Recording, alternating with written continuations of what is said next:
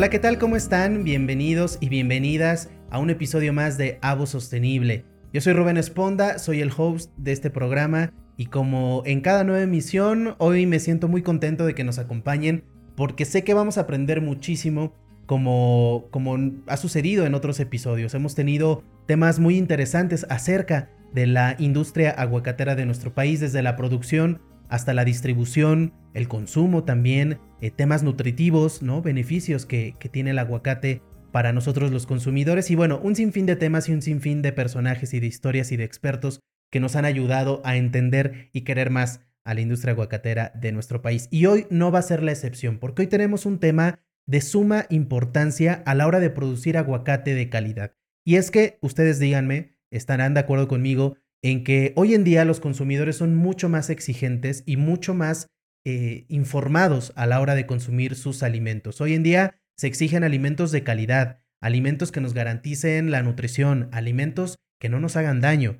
Y entonces los consumidores han, han provocado y han sido parte de esta industria al hacer estas exigencias porque las empresas, las productoras y, y todos los que están involucrados se han visto obligados, y no por esto nada más, sino por muchas otras razones, pero hoy en día es fundamental tener una certificación. Pero, ¿qué son las certificaciones? ¿Cómo las consiguen? ¿Para qué sirven? ¿En qué nos ayudan a nosotros los consumidores? Bueno, el día de hoy vamos a aprender eso y por eso tenemos a un verdadero experto en este tema. El día de hoy voy a platicar con Jorgo Ricardo Gotsis Fontes. Él es director de Biggest from México. Es experto en identificar oportunidades de comercialización e inversión. Es responsable de aperturar nuevos mercados para distintos productos del sector agrícola y pecuario y también es especialista en exportaciones. Jorgo Ricardo Gotsis Fontes, muchísimas gracias por estar aquí en Avo Sostenible, bienvenido. Eh, al contrario, muchas gracias por la invitación, es un privilegio estar contribuyendo con ustedes y definitivamente un tema fundamental para lo que es la producción y la comercialización de alimentos frescos, el tema de las certificaciones. Claro que sí, que, que de pronto a muchas personas eh, pues como que no les hace mucho sentido, no, no se entiende, no se logra entender qué es una certificación, para qué sirve, pero como que en el imaginario colectivo sabemos que empresa que está certificada, aunque no sepamos en qué, es una empresa que, que, tiene prestigio, ¿no? Ya como que la gente más o menos lo entiende así, pero hoy vamos a desmenuzar un poquito el tema y vamos a, a entender de qué van esto, este tema de las certificaciones. Pero para empezar, me gustaría preguntarte, Yorgo, ¿cómo han cambiado las tendencias de consumo desde tu punto de vista y por qué se enfocan tanto en la sostenibilidad? Fíjate que el Tratado de Libre Comercio, que se firma en los 90, viene a exponenciar las exportaciones agroalimentarias mexicanas, principalmente de alimentos frescos. Y como ustedes saben, el aguacate también fue un proceso gradual, donde fue creciendo su mercado en Norteamérica, en Estados Unidos. Eh, nada más para que te des una idea, aproximadamente lo que es vegetales han crecido un 75% de las exportaciones en la última década. Entonces, y principalmente en Norteamérica. Dentro del consumo, por ejemplo, de tomate de invierno, uno de cada dos tomates es de México.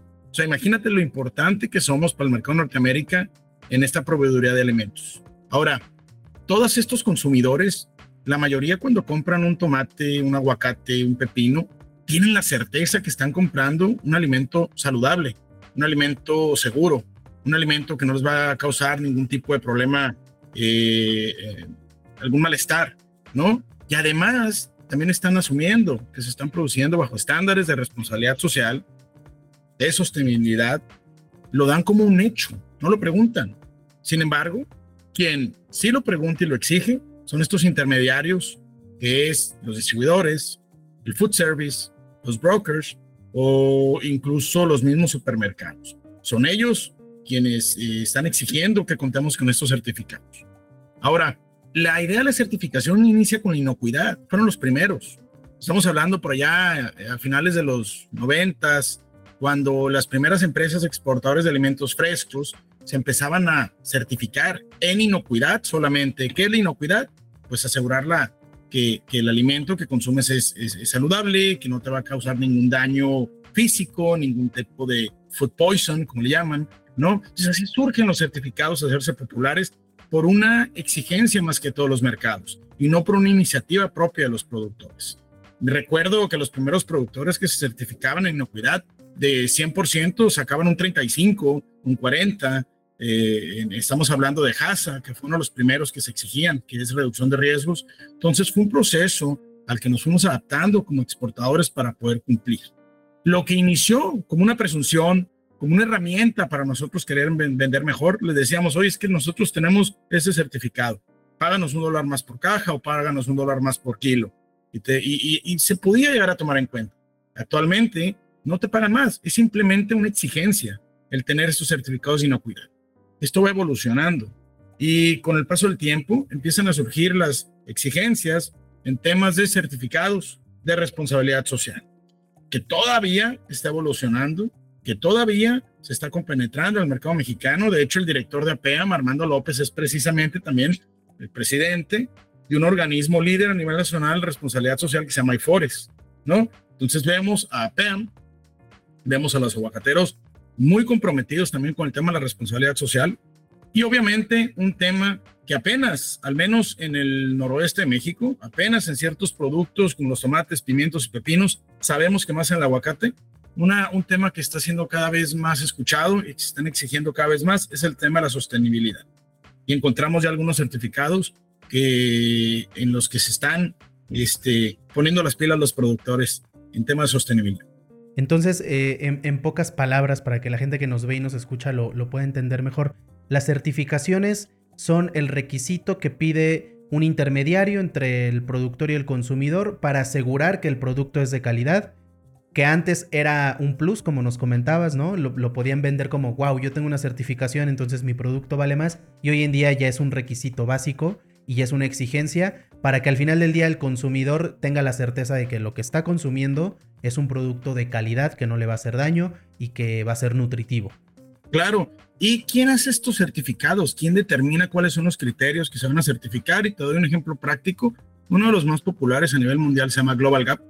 Eh, viene de Europa, incluye temas de inocuidad, de responsabilidad social y también de sostenibilidad. Y básicamente quienes crearon este certificado fueron eh, productores, comercializadores y consumidores. Entonces, las tres partes que participan, desde quien lo produce hasta quien lo consume, determinan, utilizando la ciencia, utilizando eh, los comentarios de cada uno de ellos para aportar qué es lo que le va a dar eh, mayor seguridad al consumidor.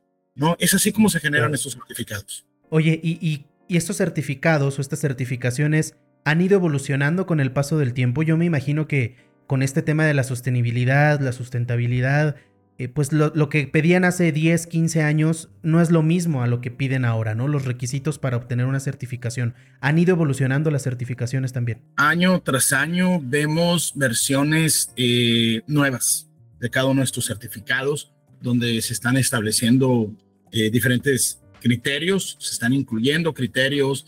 la misma ciencia nos dice, por ejemplo, en el tema de este, residuos, por ejemplo, de químicos ¿no? Entonces la ciencia nos va avanzando y nos va diciendo, quita este, pone este, bájale a las partes por millón, etcétera, etcétera. Y por supuesto, también vemos una conciencia por parte del consumidor, principalmente en sostenibilidad. Es el consumidor que nos está diciendo ahora, oye, yo quiero comprar un aguacate, un pimiento, de un productor que no esté gastando tanta agua. Cada vez hay más conciencia de la problemática a la que nos vamos a enfrentar en 2050. Van a ser 9 mil millones de habitantes en el mundo y por el mal manejo a veces de los recursos como el agua, por dejar que la tierra se seque, por la, diferentes motivos, estamos perdiendo 12 millones de hectáreas cada año.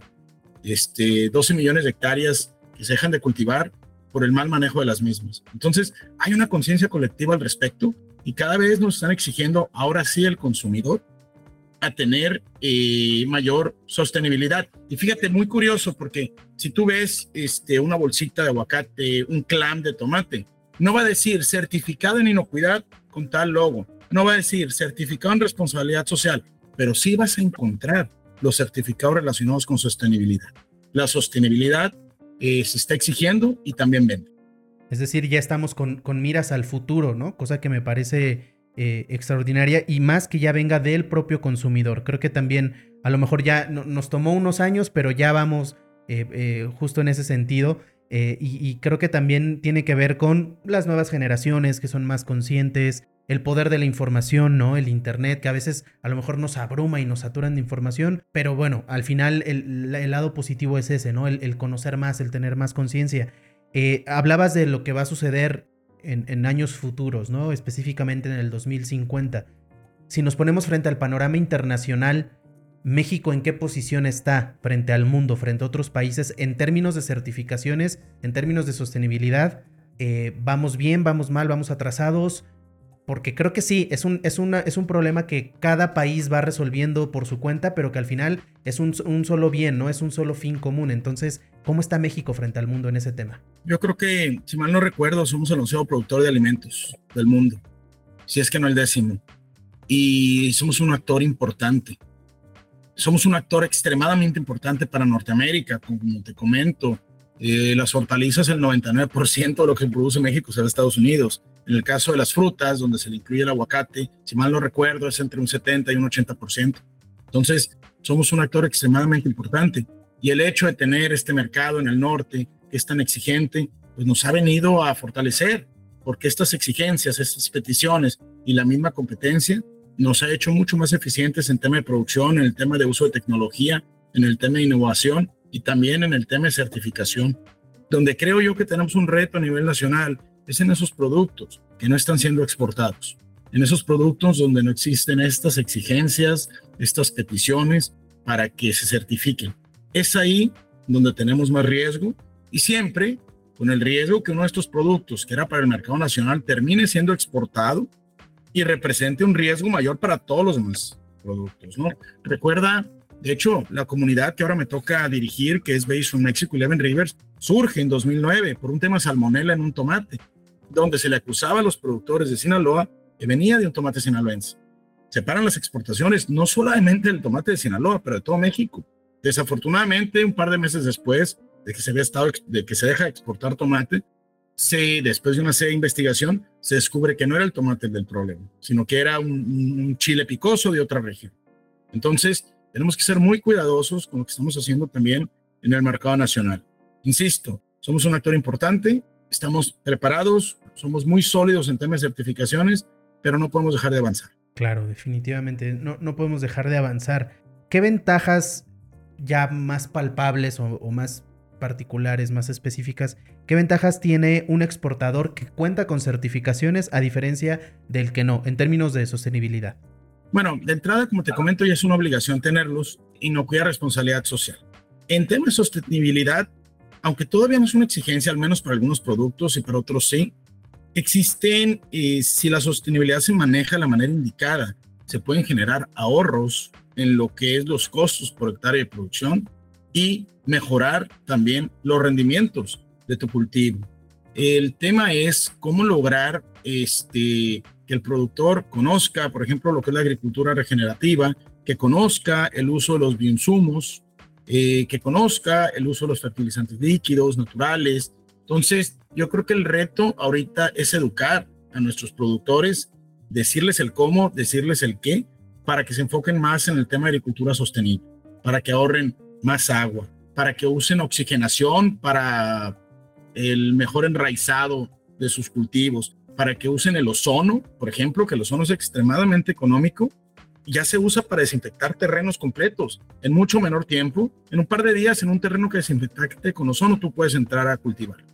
Si usas metan sodio, que es un químico muy fuerte, tienen que pasar, si mal no recuerdo, mes y medio. Entonces, tenemos que seguir trabajando con estas herramientas y los beneficios son muy, muy más allá de la exigencia del consumidor. Tú los puedes ver ya en tu costeo y en tus rendimientos.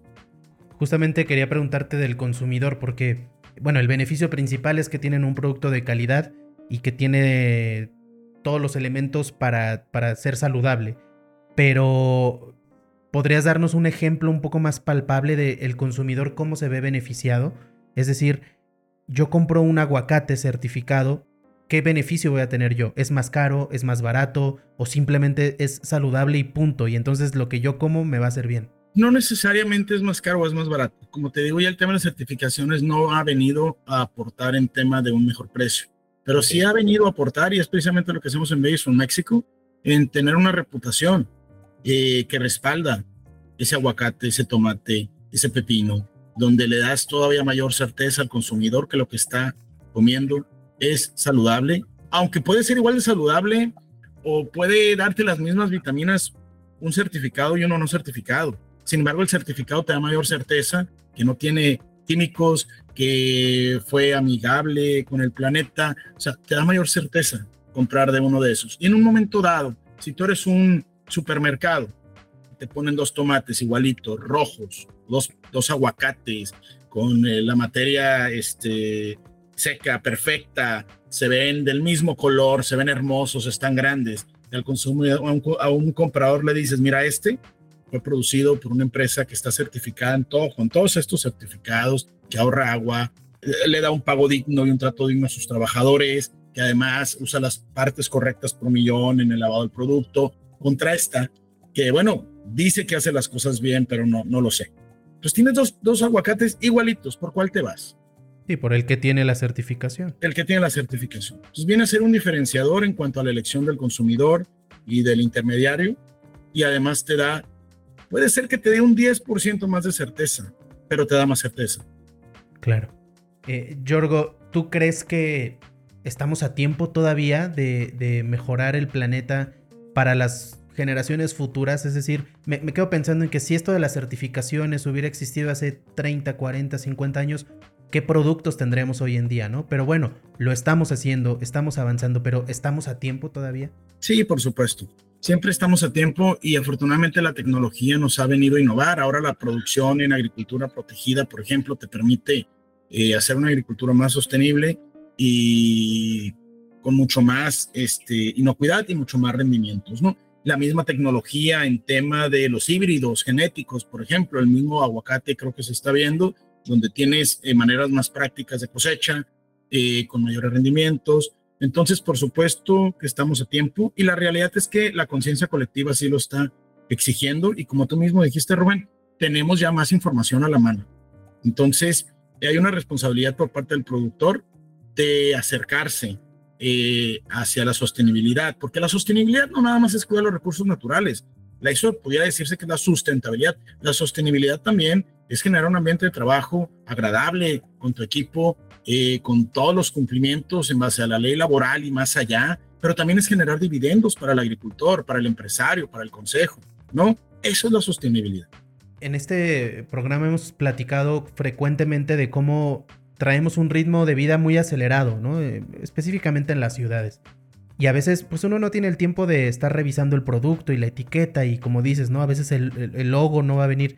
Pero ¿cómo puede un consumidor de a pie ir a comprar un producto y saber que es un producto certificado, sostenible, que le va a ayudar a, su salud a la hora de consumirlo? ¿Cómo podríamos identificarlo en el día a día? Es una pregunta muy difícil de responder yo creo que tenemos organismos como nosotros, como APEAM, que tienen la responsabilidad de informar y decirle al consumidor en dónde nos puede encontrar.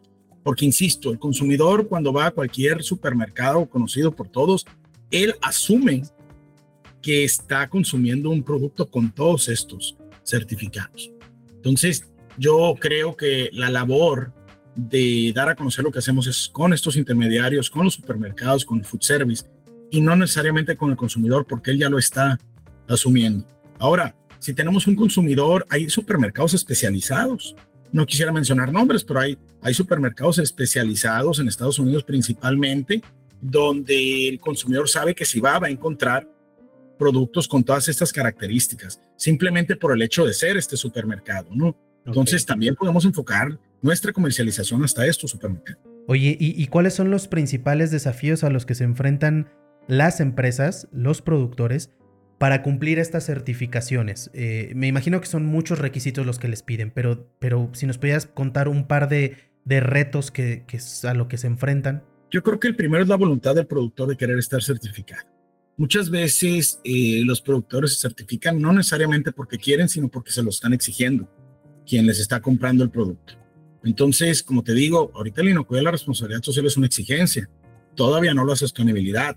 Para algunos productos sí, pero para otros no. Me atreveré a decir que los alimentos frescos, para la mayoría, todavía no lo es.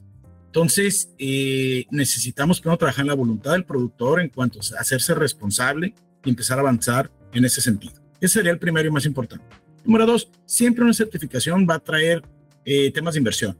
Temas de inversión en tiempo, temas de inversión en dinero. A veces hay que contratar a una persona adicional, hay que comprar equipo, hay que eh, contratar los servicios de auditoría, etcétera, etcétera, ¿no? Siempre eh, representar una inversión. Sin embargo, cuando el dueño de la empresa, el consejo de la empresa, está consciente y comprometido con el proyecto, no le va a importar hacer estas inversiones. Sí, digamos que es como una, una inversión en el presente para un beneficio en el futuro, ¿no? Eh, para, para la empresa y para el consumidor, que al final creo que no se nos tiene que olvidar esto, al final el beneficio es para el consumidor, porque el consumidor es pues quien tiene el dinero, ¿no? Quien te va a dar a ti las ganancias como empresa o como productor y quien va a decidir si te compra a ti o le compra al de enfrente. Entonces, sí me parece importante señalar eso. Ahora, eh, ¿qué, ¿qué, consejo le darías o qué tip, qué recomendación le das a esos productores agrícolas que, que a lo mejor ya están pensando en certificarse en términos de sostenibilidad, pero no saben por dónde entrarle al tema, quién buscar, cómo se hace? ¿Cuáles serían los pasos a seguir o, o el tip o el consejo que les das? Existen muchas casas que certifican diversos temas en el tema de sostenibilidad. Eh, yo creo que primero hay que preguntarle a tu cliente qué es lo que quiere. ¿Qué es lo que quiere ese comprador que tienes en frontera, ese comprador que tienes en Chicago, o en el caso de los aguacates, ese comprador que tienes en Tokio o que tienes en Ámsterdam? ¿Qué quieres? ¿Qué estás buscando tú en tema de sostenibilidad? Eso sería lo primero. Número dos, a veces nos sorprendemos porque a veces el cumplir con dos o tres criterios representa cumplir con un 50-60% en cuanto a un certificado o en cuanto al cumplimiento de una exigencia. Te voy a dar un ejemplo práctico de inocuidad. Lavarte las manos eh, de la manera indicada al entrar al empaque y usar eh, las partes por millón de cloro al desinfectar una hortaliza vienen a representar un porcentaje altísimo en cuanto a la certeza que estás enviando un producto sano y sin riesgo sanitario. Entonces, ¿cuáles son esos tres o cuatro criterios en sostenibilidad que te ayudan a avanzar considerablemente. Enfócate en esos tres o cuatro criterios y poco a poco vas avanzando con los demás de la mano con estas certificadoras que están ya en todo México. Hay empresas certificadoras, auditoras que te capacitan también en todos los estados de la República, nacionales y también internacionales. Y mira, es tan sencillo como usar el Google.